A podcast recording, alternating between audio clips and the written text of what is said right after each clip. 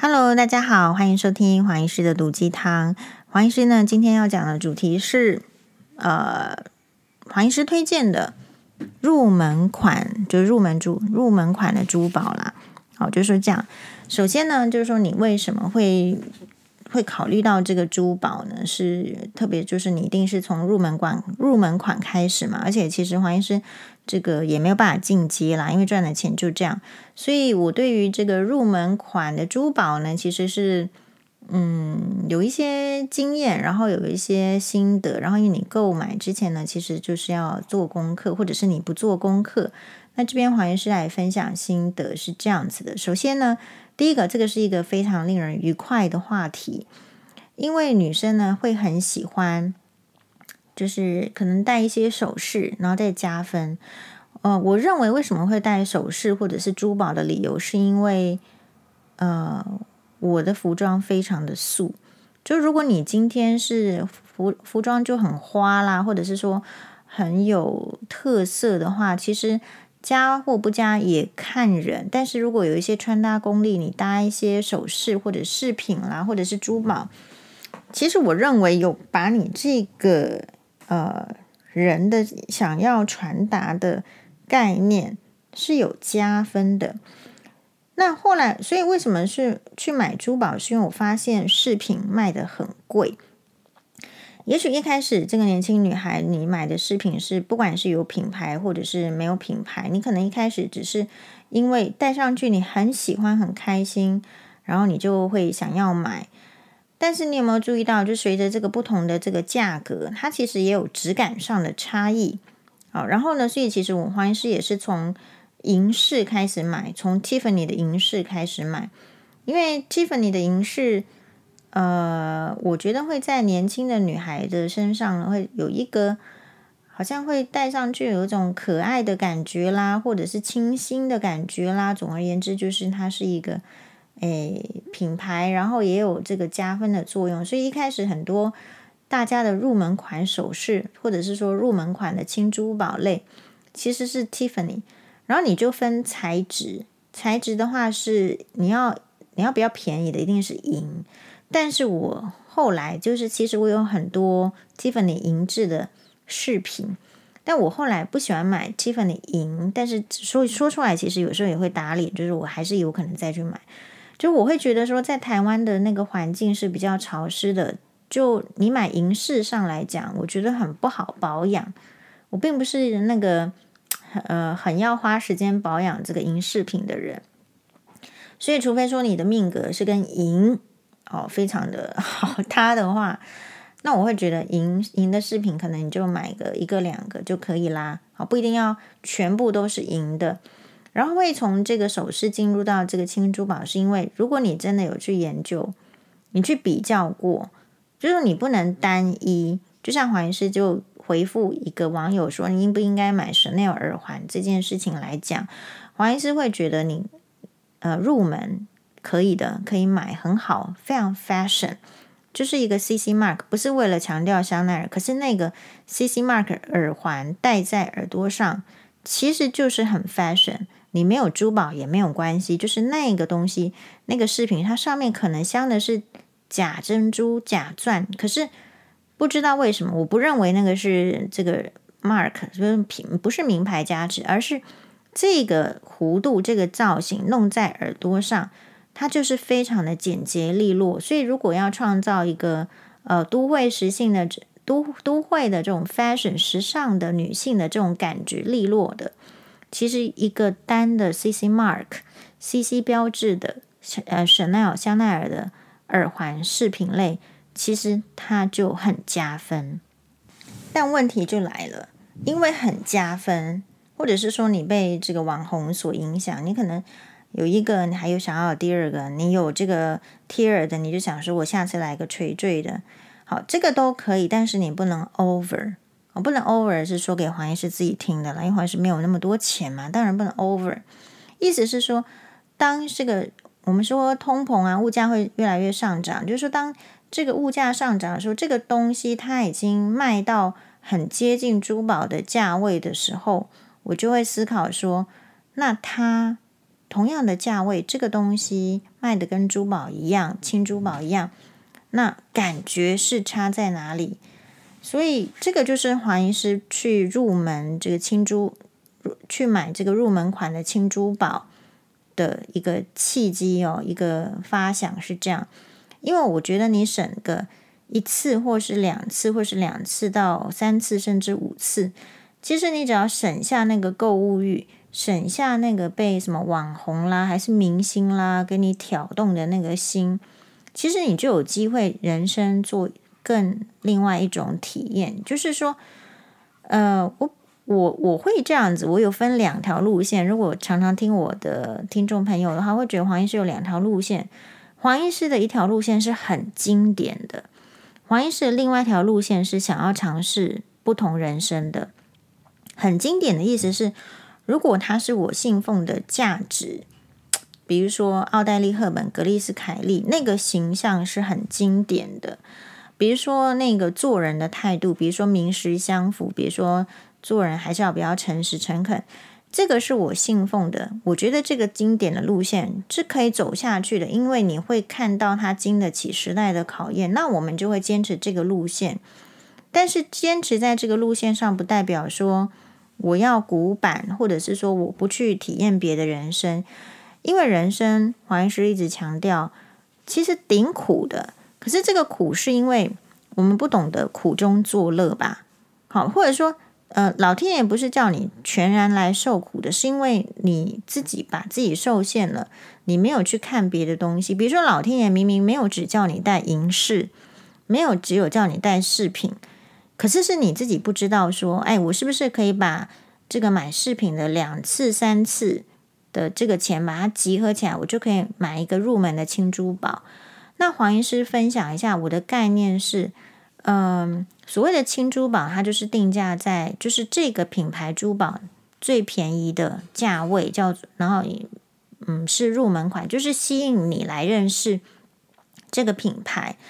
那吸引你来认识之后呢，如果你呃比如说你又累积更多或赚多赚更多钱的时候，有时候这时候你就是他们其他品相珠宝的潜在客户了。但我们不用去想说，我是不是要在这个珠宝里面花更多钱？黄医师的意思是说，我们要知道有没有可能人生是有不同的选择，或者是这个价位，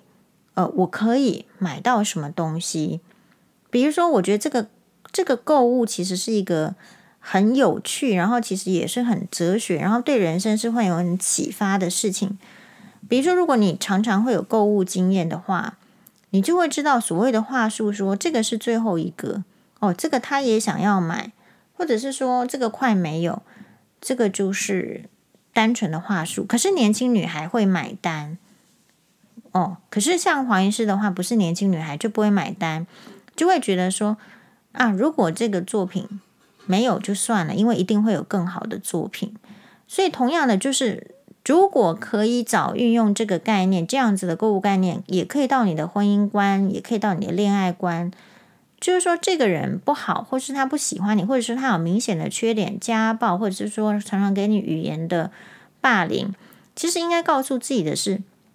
没有了这个也没关系，因为下一个肯定是更好的。这个人生中一定会有更好的作品出现。所以，第一个黄医师要跟大家分享的，在轻珠宝入门要怎么选，或者是说我们的经验的分享里面，第一个就是他告诉我，更好的作品会在后面出现啊。所以这个可以应用到人生观里面。所以你现在如果没有足够的预算，或者是嗯、不是一个很好的时机，我觉得不买都是 OK 的。你不会，你不真的会有一个魂牵梦萦的作品是。你当初应该要买它，然后你不买的话，这这辈子真的是后悔了。好，以黄医师看这么多作品，你可能看那时候，我觉得有一些原则，就是你去看的时候，一定是不要马上入手，因为你看任何一个珠宝，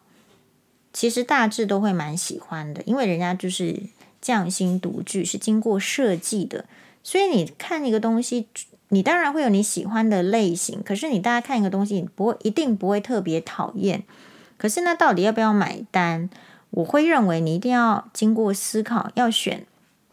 这个你最喜欢，在你身上最适合的是珠宝，青珠宝。所以这又衍生到第二个，你可以运用到恋爱的概念，就是你是可以挑选的，你不要那么快做决定。好，你是应该要选你最喜欢的。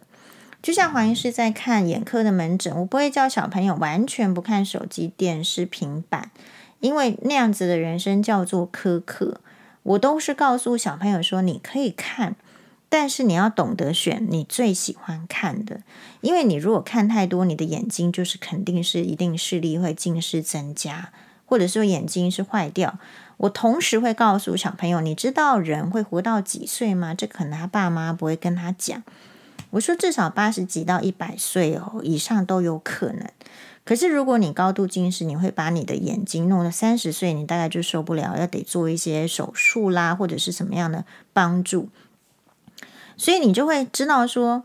你手上的这个资本是不够的哦，眼力是不够的，所以你要挑选，你要精挑细选。所以这个就可以应用到你不是什么网红的什么每个影片都看，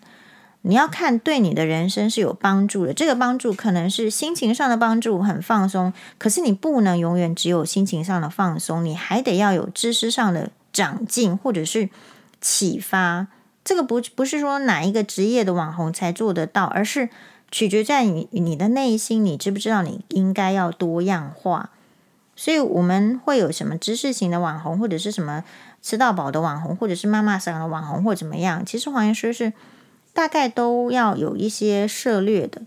那另外来讲，就是说你你在讲到这个青珠宝，就是第二个原则，就是你要知道你要选择你最喜欢的。你不是选择现在最流行的，因为现在最流行的不见得放到你身上就最合适。换言之，你青珠宝就是十万块以下，或者是左右，或者是十到十五万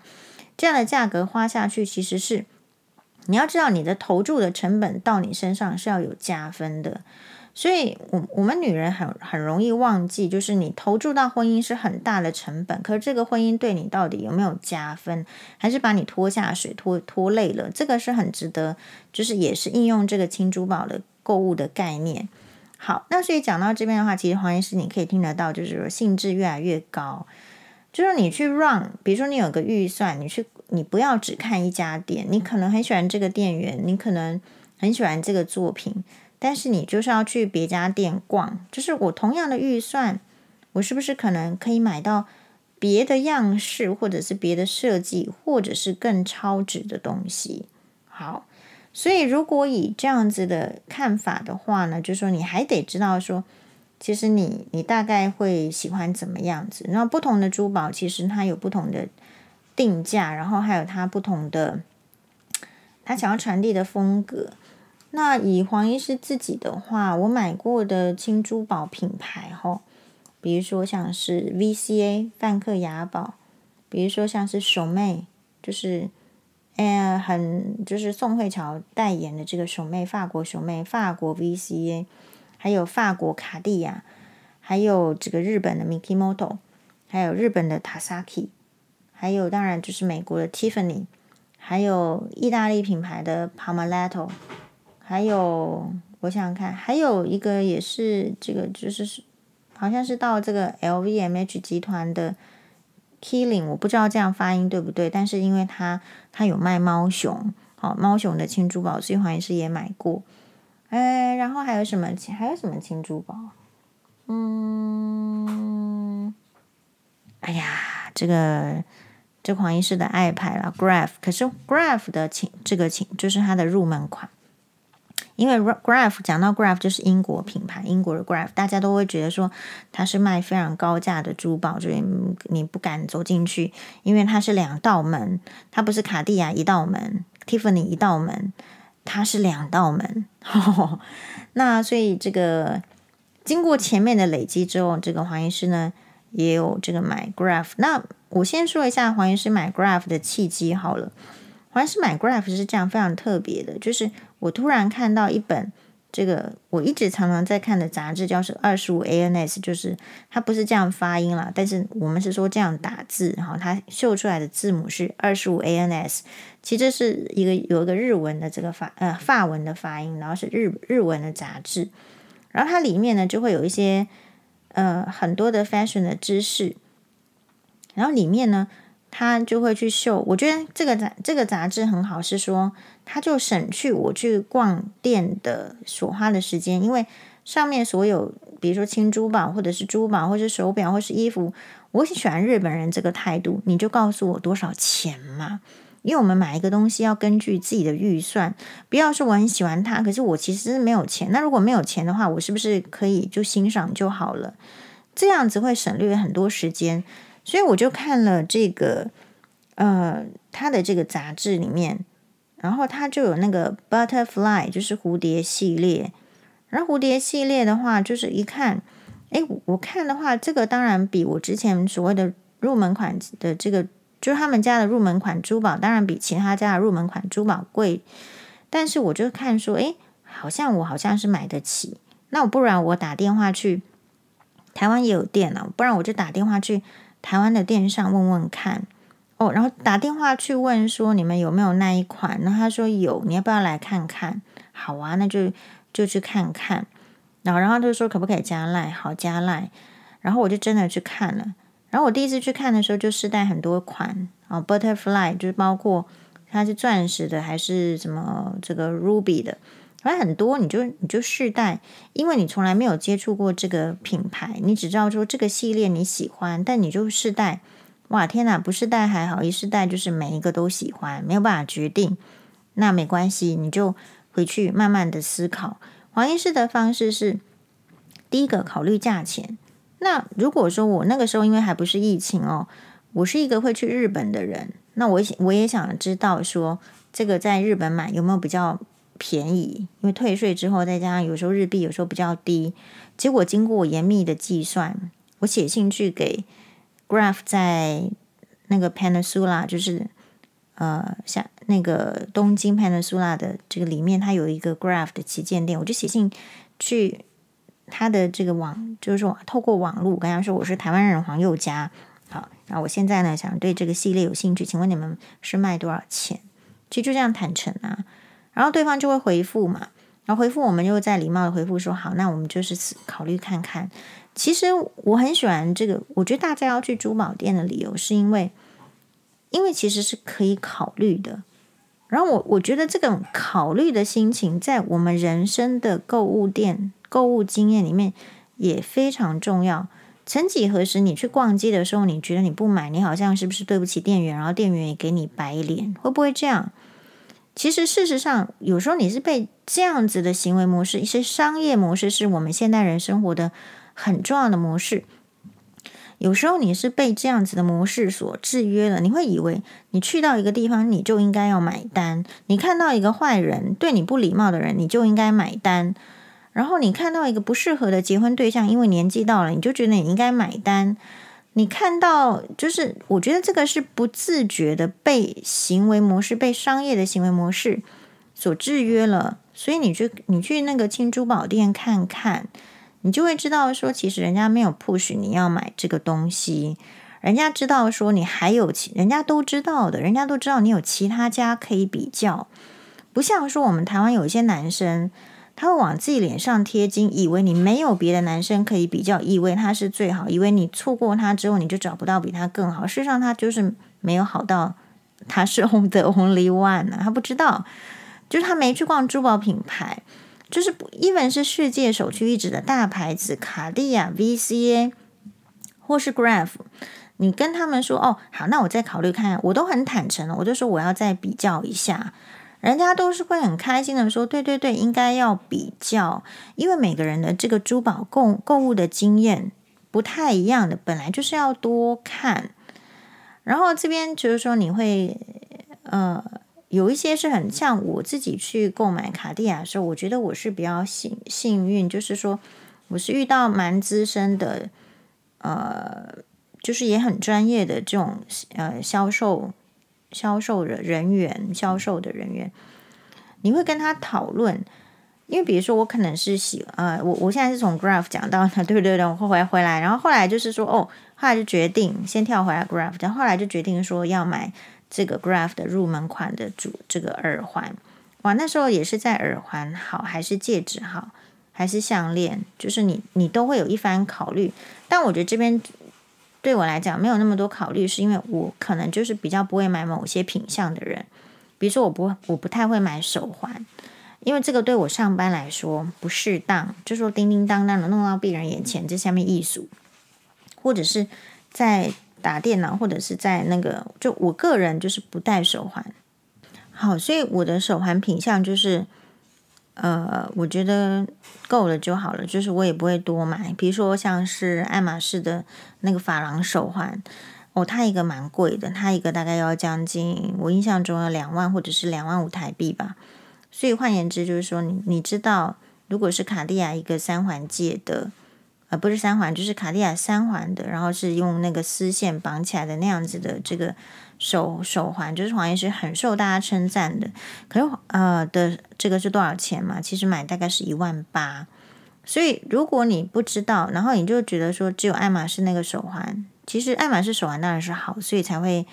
才会畅销。可是你也可以知道说哦，如果你买太多爱马仕手环，是什么意思？两万两万两万下去，你早就可以买其他的东西了，而你不要只有拥有同一个东西嘛。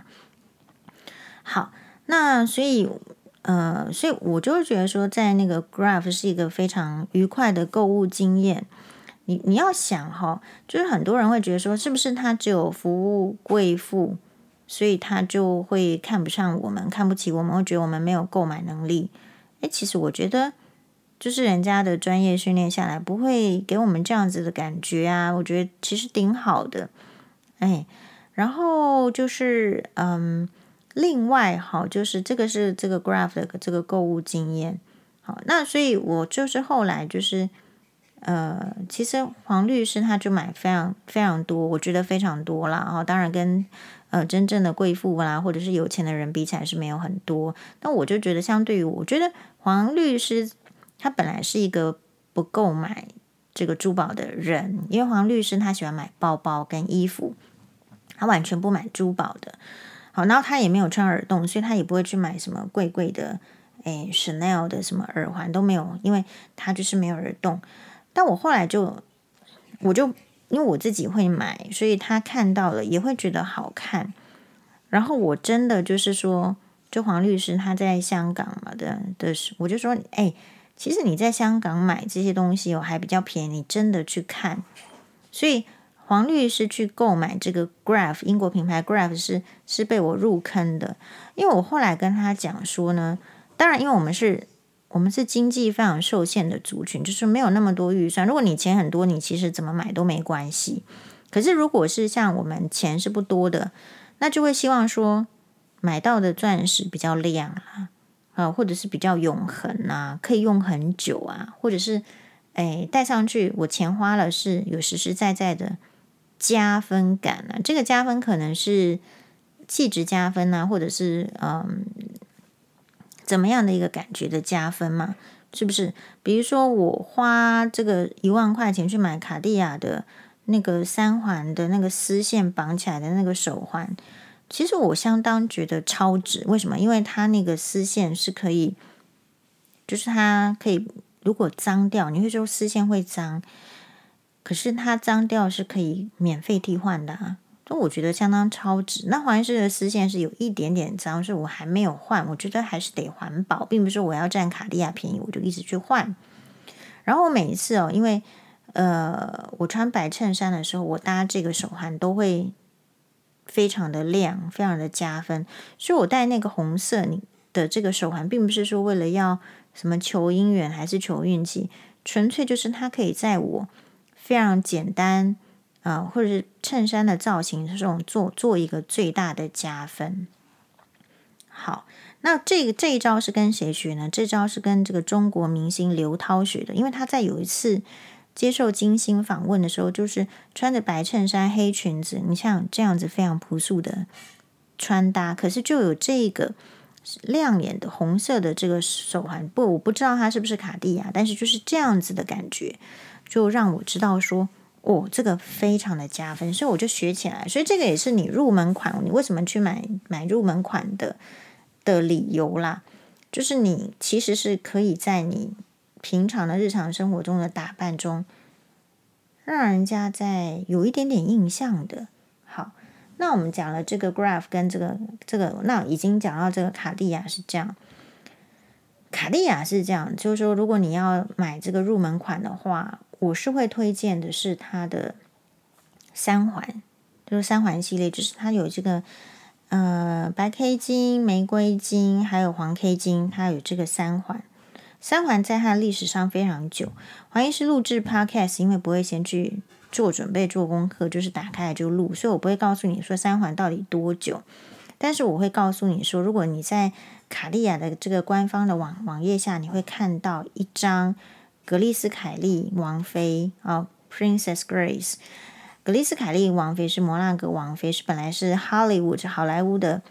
呃奥斯卡女明星了，非常著名的女演员。然后她嫁给那个雷雷尼尔亲王之后呢，成为格丽斯凯莉王妃，格丽斯王妃。然后她有一张就是带着她的照片，就是有一张带着。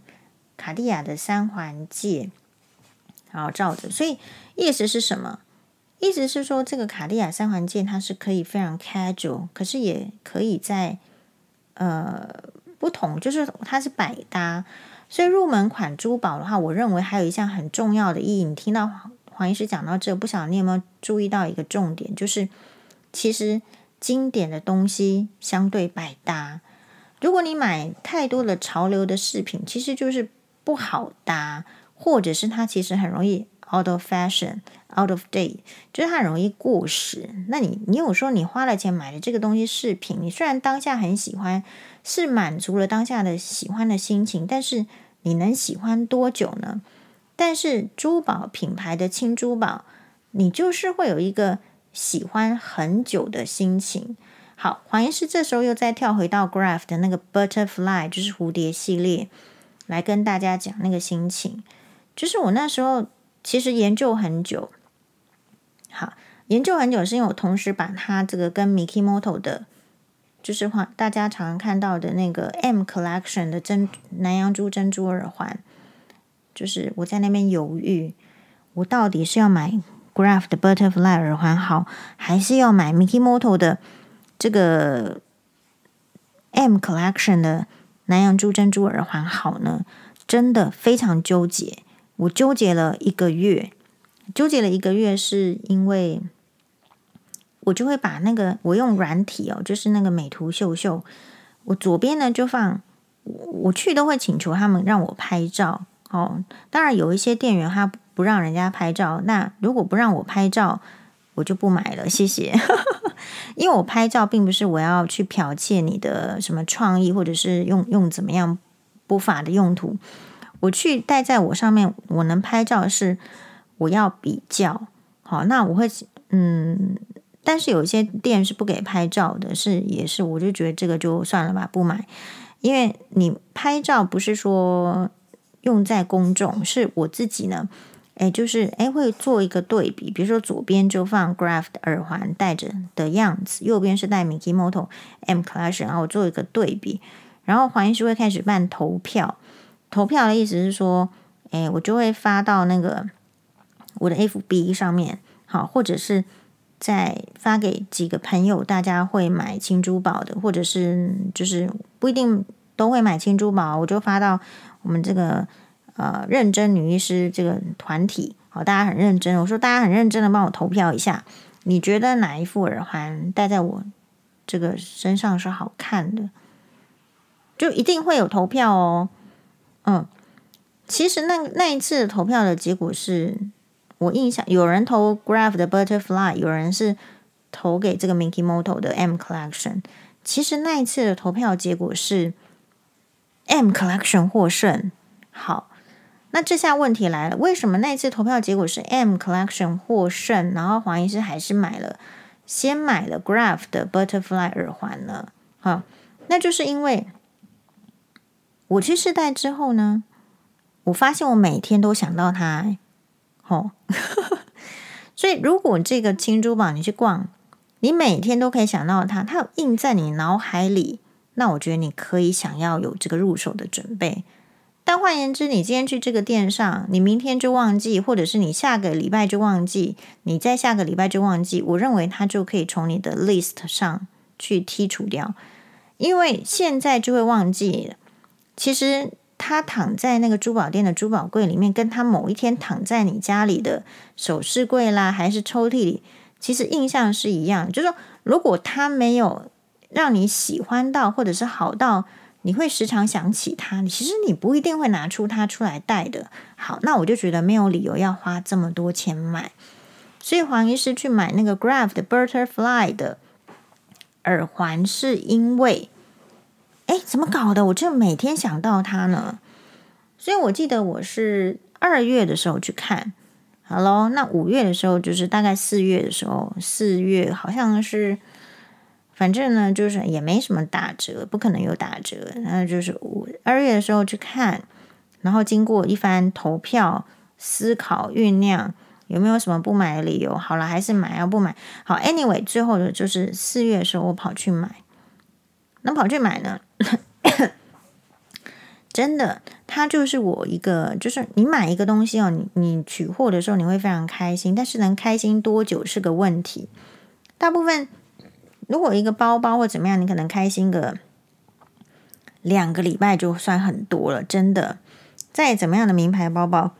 你买了，其实大概就开心个两个礼拜。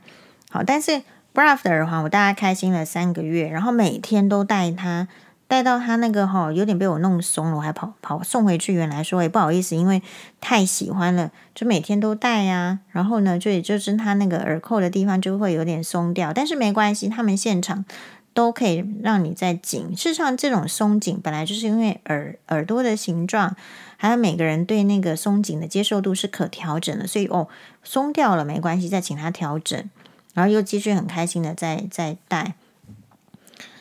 那所以后来是怎样呢？后来就是我也有其他的这个耳环嘛，对不对？可是你就是永远知道说，在内心里面有那个 Graf 的耳环，然后是你很喜欢的，然后是你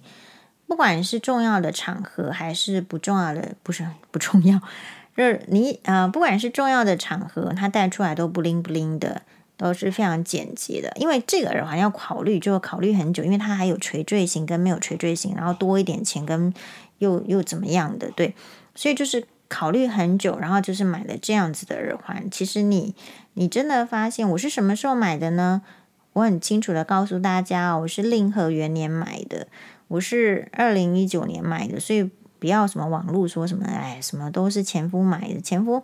连小朋友的这个鉴保费都能够这样计较，你觉得他会对我多大方？我也是就是醉了，对不对？好，那我二零一九年买到现在是二零二二年。哦，三年过去，我还是很爱用。好，所以这个是一个，就是你轻珠宝是很有可能，就是你爱用很久的。你光是看到格丽斯凯利那一张这个三环，所以卡地亚的话，黄医师比较推荐的是入门款是三环系列。呃，因为这个系列在别家几乎你找不到，没有。然后这个三环系列呢，格丽斯凯利证明就是他很喜欢。然后戴安娜王妃那样子品阅卓著、看过无数件珠宝的人，他也是有这个卡地亚的这个三环的耳环，戴上去也是很好看。黄医师也是因为戴安娜王妃戴那个卡地亚的三环耳环很好看，有一张照片，然后他就一直印在我脑海里，觉得不买不行。所以有一次学妹去希腊旅游的时候，我黄医师又经过比较了。其实黄医师在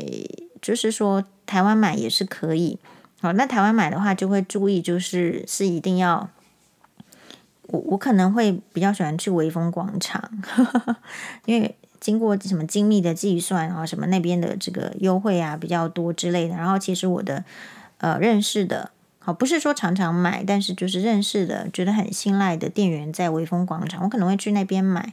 但是那一次是因为学妹要去希腊哦，学妹要去希腊旅游，学妹表示她可以帮我买哦。那这样子的话就感谢喽。所以那时候就是黄医师就是以低于就是台湾定价一万元的价格，又呃学妹帮我买了这个卡地亚的三环的这个耳环，是属于中型款，然后没有镶钻的。因为我还有比较啊，就是镶钻跟没镶钻，如果没有视觉上感觉差异很大的话，我就会买没有镶钻的。嘿，就是你要去比较你的预算跟你的感觉，不是说到一个地方一定要说，哦，我一定要买镶钻的，没有啊。如果镶钻上去，它花了更多的钱，可是加分度只加了十分，那我不会买要镶钻的。好，那这个就是一个也是很愉快的经验。学妹就帮我从希腊的卡地亚去这个带货回来。那带货的话，就是那个呃，那那个时候快中秋节，他还从那个希腊的卡地亚店竟然也有中秋月饼，然后就给学妹，或者说也许看她是华人，就然后学妹呢，哇，她也没有私吞掉这个卡地亚的。中秋节月饼，然后也是一样，就是连同那个给我好，然后呢，就因为我跟学妹，我们大家都很忙，就是也很难约。我就那时候我就还跟她约在那个我去参加医学会的的这个饭饭店，在那个有一个会议在医学在那个饭店开，我还跟她约在那个地方。好，所以这代表什么？代表我不会在乎别人的眼光啊。我去参加医学会，可是学妹就那时候有空，她只能拿到那个会场给我。我其实不会介意我在医学会提着一个卡地亚的袋子啊，所以这个东西呢，就是你要很有自己的想法的人去带这个青珠宝，然后你也不要说人家就是说试出这个品牌，然后觉得说你就是花钱或者是浪费，就是不会，是没有这个压力的，因为其实更多的人他都浪费更多的钱，只是他没有跟你讲，比如说浪费在女人身上。嘿他去嫖妓花多少钱？嘿他去做这个摸摸茶多少钱？嘿，他去酒店花多少钱？他只是没有讲而已。可是我觉得我们女生这个花这个钱呢，其实不是浪费掉，因为他就是有让我加分，然后我就带在身上，所以我我嘛不给你讲我浪费钱呢，他没贡献呢，因为我真的也没有很浪费嘛。好，那所以呢，那这个就是讲到这个卡地亚，好，这个入门款。但其卡地亚，我觉得有个入门款，其实更好的是，就如果你不是戴耳环，你不是像黄医师，像黄医师是耳环耳环狂魔是吧？因为我戴耳环就是非常好看。那如果你不是这一类的话呢，其实呃，卡地亚的入门款，我认为就是那个坦克手表，就是它有一款坦克手表。也是经历了时间的洗礼，好，戴安娜王妃戴也是很好看，很多人戴都非常好看，所以这代表什么？代表其实你戴绝对也八九不离十好看。那只是说它是一个方形的，就是看你人是喜欢这个方形的表还是圆形的表。所以我们的网友这个嗯马奇朵他就很有兴趣想要知道说黄医师拥有什么表。其实黄医师不是一个手表派的。不是手表派的理由，是因为以我的职业来讲，如果我要常常去开刀房的话，哦，其实手表要拿下来。如果我戴很很名贵的手表，其实我买家呢，我不是经不起这个损失，所以我没有办法戴真正很昂贵的手表。我只能戴，就是说，如果真的不见了，我还能再买一只。哦，如果很所以很喜欢，然后不见了还能再买一只的手表。那大概就是呃，Chanel 的 J 十二手表，还有就是。卡地亚的那个入门款的坦克手表，那这两个手表又有又有，我觉得这两个就是入门手表，这也是所谓的入门轻珠宝之一哦。好，并不是所有的手表都很贵，然后这两个手表我觉得超值，是因为它看起来很昂贵，可是它其实卖的没有想象中贵。那如果以卡地亚的坦克手表来讲，它还可以换表带，你还有你还有这个不同的选择。好，那但是好像是说，如果你要换表带，比较麻烦的是，我买的那个手表可能要拿去店上，请他帮我换表带。哎，那当然我有其他的手表是可以换表带，是比较轻松的。那就是所以后来的选择性，你可能会选就是在家里也可以戴的。好，那另外的那个入门款，就是我们就进展到呃 VCA，就是梵克雅宝。梵克雅宝是这样，其实是蛮揪心的。揪心的意思是说。你说那些，我觉得梵克雅宝是在这堆这个这样讲是不太好意思，可是事实上是这样，就是他他对于那个很有珠宝知识的人，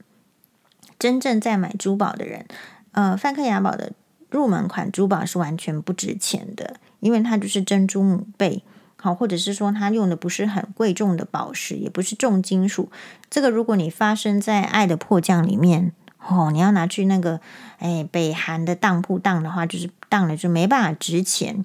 然后，但是呢，就是说，所以这边就牵涉到，就是你买轻珠宝的一个价值感。你说要买保值，我我跟大家讲，就没有所谓的保值。这里面一点点的勉强可以说的保值的概念，就是说，你如果现在不买，你以后会不会想要买？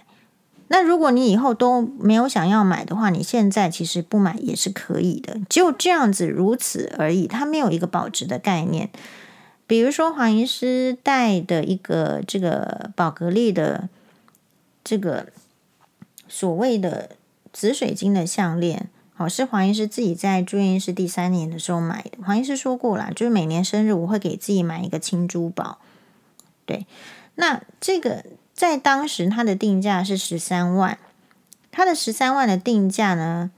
哎，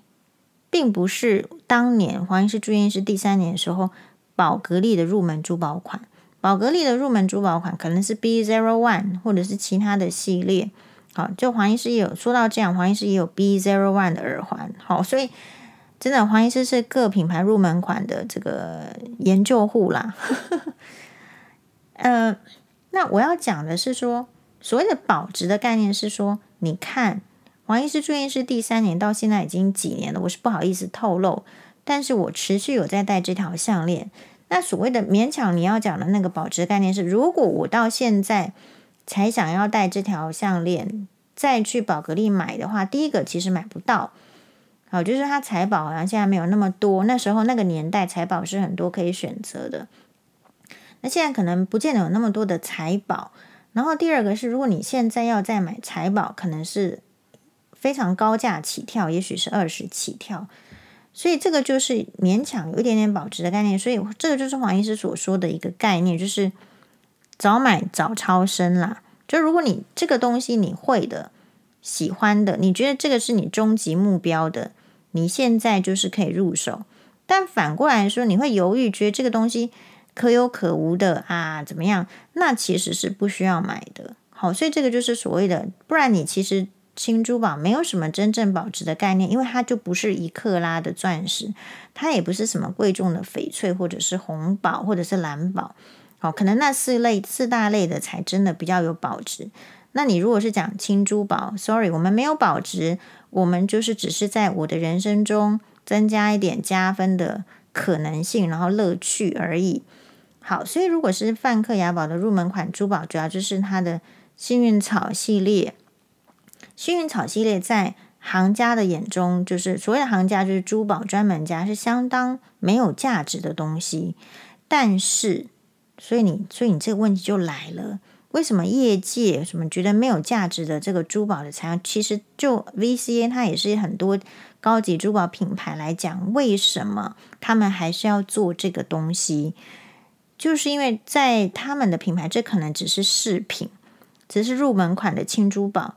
可是这个也是他们家最广为世人所熟知的。为什么？因为戴起来就是不一样。哦，戴起来怎么样的不一样呢？其实这一款 VCA 的梵克雅宝的幸运草呢，格丽斯凯利王妃呢，它也有两条，好，至少两条还是三条，忘记了。就是是长链，哦，是二十个这个珍珠母贝所所所用的这个长链。好，那可是这这条长链在现代来讲，它要卖五十万了嘛，所以我不会去买。好，那。可是，如果是其他的呢？其他的，你看到，哎，为什么最近那个查尔斯王子送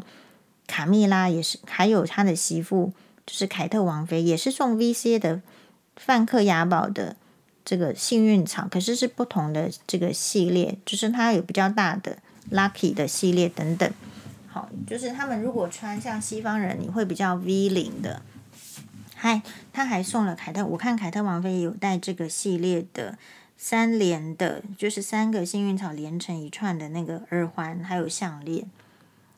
所以这代表什么？这代表就是说他的喜欢，他备受喜欢呢，不是单纯的因为它的价值，好，并就是它能够受到皇室贵胄或者是日日本的名媛或者是一般人的喜欢，不是只是在于那个俗世的价值。所以我觉得这也是一个很好的概念，就说你说那个梵克雅宝的幸运草，呃，喜欢的人就是就是真的是很喜欢，那不喜欢的人就是不喜欢，所以你就是看你是哪一派。呃，以黄医师来讲的话，会觉得如果你要买这个梵克雅宝的入门款的这个呃珠宝的话，我觉得啦，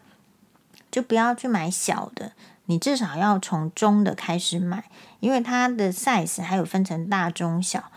我会觉得以我的个子比较娇小啦，或者是说虽然脸很大，可是我觉得我戴大的还是太大，too big。而中的话，我觉得会好。那为什么我会觉得说小的是不 OK？因为我觉得小的只适合二十出头的女生戴，因为在其他三十出头女生但，她没有很。强烈的存在感或者是加分感，可是它的价格也不便宜，所以这也是买这个轻珠宝的入门款的这个，就是说你你不能单纯是因为它价格比较便宜就买它，因为很有可能别没关系啊，如果现在不行，就是再再存钱就好了。你实际上去买一个中型的，呃，比如说幸运草，它还是在。你的随着人生成长的历练中，你后面是比较有可能用到的，所以这也是要考虑的。也就是说，其实如果是像是卡地亚的坦克啦，或者是三环，那个就没有没有随着是年纪大然后不能用哦，它非常的隽永。好，你年轻戴有年轻的感觉，那中年戴有中年的感觉，老了要戴也非常可以。可是那个 VCA 的是这个幸运草，你就有一个感觉，就是如果你买太小，大的时候，其实年纪比较长的时候是你会觉得不够哦，你甚至会有可能会喜欢到去去买第二个 size 大一点的。好，那接下来的 size 小的就会被放置那边嫌弃不用。这个是你看很多网络上分享这个梵克雅宝购物经验的人，他们会后悔的地方。一开始可能是因为真的要入门，所以选那个价格比较低，大价格比较低就 size 比较小。可实际上随着时间的推移，这个可能真的买 size 小的，成可能真的是比较会是，诶多花了一笔钱的概念，还不如就是把它就存起来，直接买比较中型的。这是我的看法。那黄医师最后的这个想要讲的这个轻珠宝品牌是 Mikimoto。Mikimoto 它有非常高级的南洋珠，这一串的一一百万两百万的。但是呢，或者是说你可能对这个珍珠会觉得，嗯，好像是不是我的年纪不对啦，还不到啦，或者是老气啊？这个，但是那个不是现代珍珠饰品的。